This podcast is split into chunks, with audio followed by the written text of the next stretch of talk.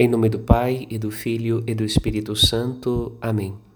No caminho da Palavra de Deus, nesta quinta-feira, contemplamos o esplendor de Deus na Virgem Maria, aparecida no pequeno povoado de Lourdes, a Santa Bernadette. Da costela de Adão, de junto do coração, Deus fez-lhe uma companheira ideal, a mulher.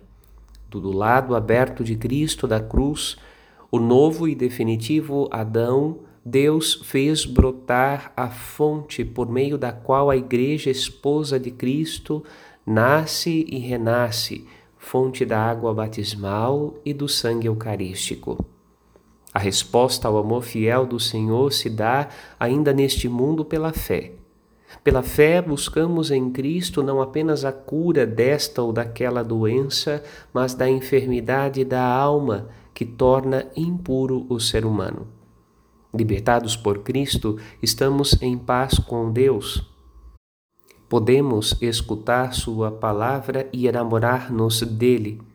Que a Virgem Mãe nos ensine a viver unidos a Deus, reconhecendo o dom da aliança que Jesus nos mereceu, nos religando ao Pai para sempre. Uma semana abençoada para você e sua família. Deus ama você. Padre Rodolfo.